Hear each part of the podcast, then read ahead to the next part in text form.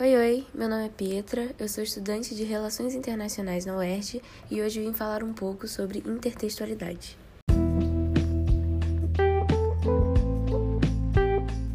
Sabe quando você escuta uma música, vê um filme, lê um texto e pensa: ih, peguei uma referência aqui, hein? Então, a gente chama isso de intertextualidade.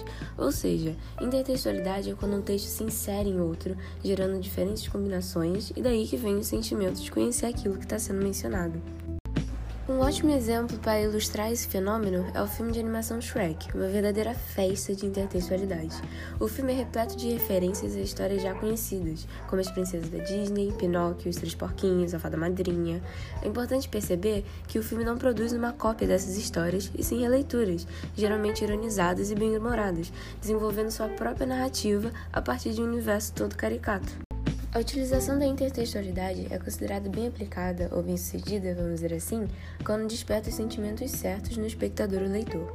Ou seja, o objetivo básico é que o público compreenda e conheça a referência sendo feita, caso contrário, toda experiência é em vão.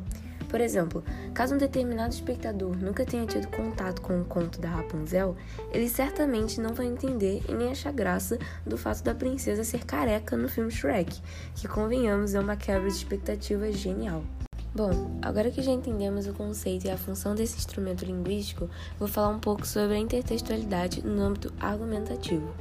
Lembra que eu falei que a intertextualidade é muito usada para despertar sentimentos no espectador?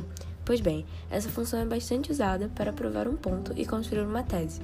Um exemplo é quando citamos um texto e fazemos uma referência conhecida pelo espectador.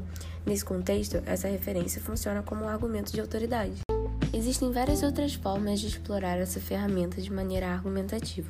Por exemplo, quando no verso de um livro contém um trecho dele mesmo para causar curiosidade no leitor, ou então também quando tem aquelas críticas positivas de outro autor renomado.